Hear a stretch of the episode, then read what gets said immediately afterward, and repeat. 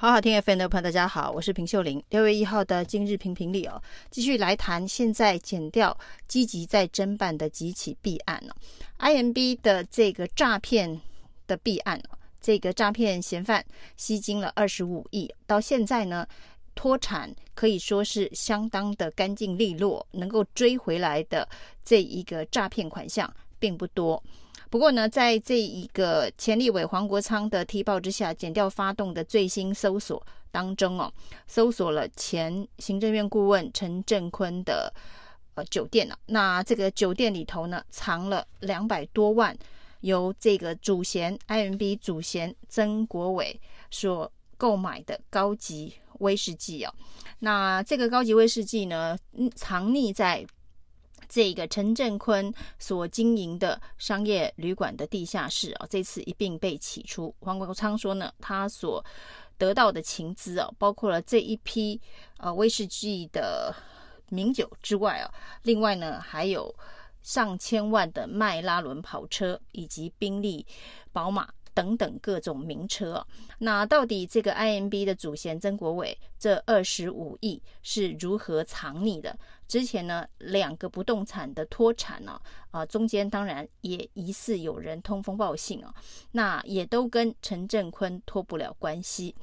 在这一个五月的时候呢，检调开始搜索，针对 IMB 曾国伟的诈骗平台进行财产的扣押，结果要扣押财产的时候，才发现呢，曾国伟在宜兰的两笔不动产呢，一个就是有台铁。官员、交通部官员去饮宴的这个招待所，那另外一个部分呢，则是陈欧珀曾经拿来用作服务处的商业大楼。这两件不动产呢，都在检调搜索扣押财产之前，非常巧合的都脱产，也就是转移了。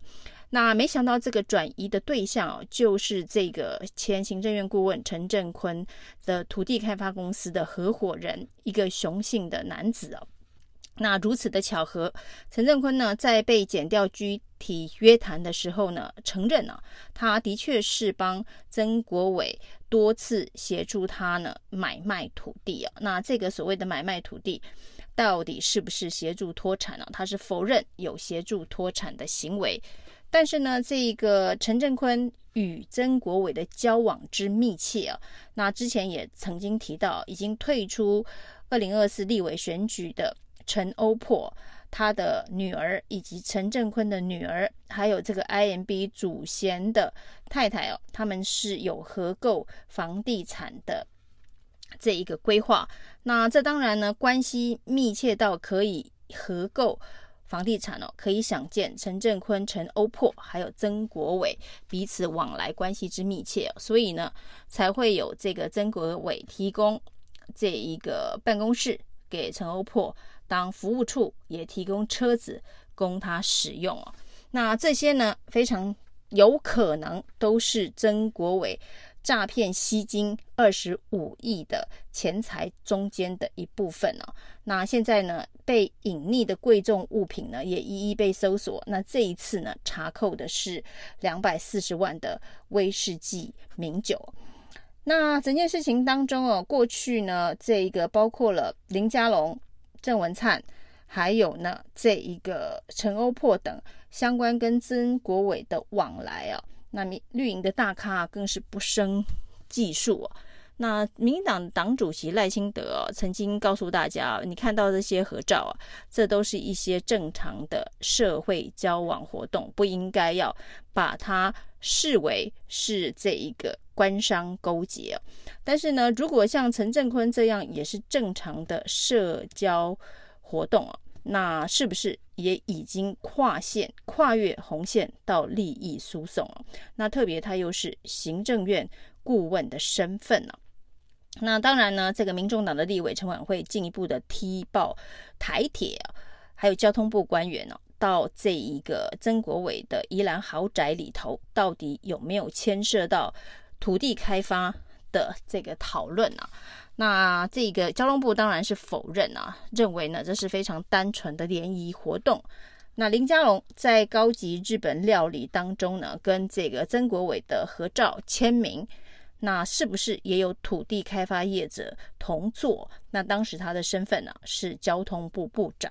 还有这个明星检察官周世宇哦，也是这跟曾国伟在高级日本料理当中有饮宴呢。那法务部正在调查，交通部正在调查，那都没有把这一个具体可能的这一个发展呢、啊。做进一步的交代啊，那似乎呢，呃，能拖就拖。那希望透过这一个剪掉的抽丝剥茧啊，有办到办到哪里哦，再来承认就好。那陈琬惠呢，进一步所踢爆的就是啊，在这一个台铁以及交通部官员到曾国伟的招待所饮宴没多久之后啊，这一个嫌犯呢就租了台铁的土地。当成他的宜兰营业所，那这彼此的这个利益交换，到底有没有涉及官商勾结啊？不过呢，至少他把台铁的土地当成营业所，陈欧珀呢，把他的这个商业大楼当成服务处啊，那这的确让人感觉是关系密切到超过了正常的社交活动，已经到了水乳交融的地步。那台铁的这一块土地呢，当然也涉及这个高铁在宜兰的设站，会不会就是台铁站，就会牵涉非常庞大的土地开发利益啊。那以资产活化的名义呢，把国家的资产交给诈骗集团来活化，那这中间穿针引线的是行政院的顾问陈镇坤呢。那这些民进党的绿营顾问们呢？当然呢，在各种能够有利益分赃的地方，都可以看到他们。另外一起，就是在台南光电案的最新的侦办进度当中哦，从郭在清这一条线当中哦，呃，约谈了、搜索了，也是前行政院顾问啊，古胜辉哦，他是四百万交保。那他是呢非常知名的小英之友会，在。绿能界的小英之友，因为二零一六年呢，他为了响应蔡英文的“非核家园”的绿能政策，成立了能源公司啊。那这个丽源能源公司呢，在七股呢就投资了两百亿做光电。那这中间呢，这个土地开发的过程当中，现在疑似呢就是行贿经发局局长。陈凯琳啊，因此呢，在减掉侦办之后呢，是四百万交保。那绿能界的小英之友也是行政院的顾问啊，所以呢，在民进党的这个政商网络当中哦，那行政院顾问恐怕是一个可以呃打通各方关节的重要的角色。不管是这个 IMB 诈骗集团当中行政院顾问陈振坤的角色，或者是在台南光电案当中哦，这个行政院顾问古胜辉的角色，那这样子的一个非常绵密的政商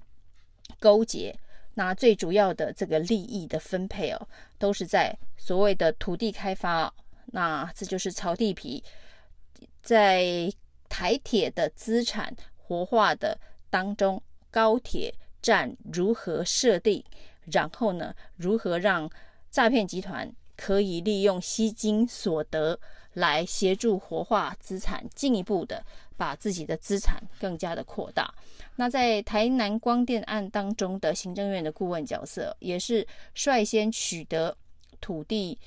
变更，成为光电的能源厂。那两百亿的投资，它的回收呢，恐怕是好几倍啊。那这也是行政院顾问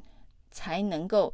这个穿针引线哦，排除各种的障碍哦。这中间当然涉及了行贿，那行贿呢，也不是每一个人行贿都能够奏效。对于民进党来讲啊，这个自己人之间的这个政商利益的往来，安全系数显然比毫无。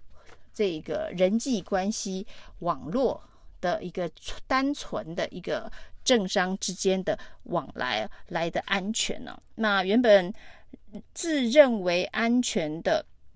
这个政商勾结的网络，当然呢，鸡蛋再密也会有缝哦。那在宜兰的陈振坤呢，当然是因为诈骗集团骗了这个将近上万人的血汗钱呐。那在一旦周转不灵的时候呢，就会曝光。那在台南的光电案，当然是因为台南市议会议长的贿选案啊，在侦办贿选的过过程当中哦，抽丝剥茧出，呃，这八十八枪形造成的原因，也就是光电利益分配的问题哦，收押了一个中执委郭在清哦，现在呢又在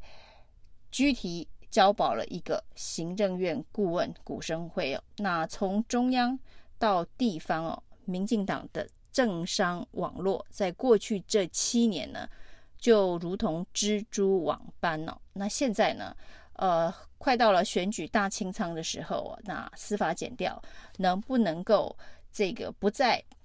呃特定政治压力的护航之下，轻轻放过？彻底的把台湾的黑金政商网络给翻炒一番哦，算是对台湾最大的贡献。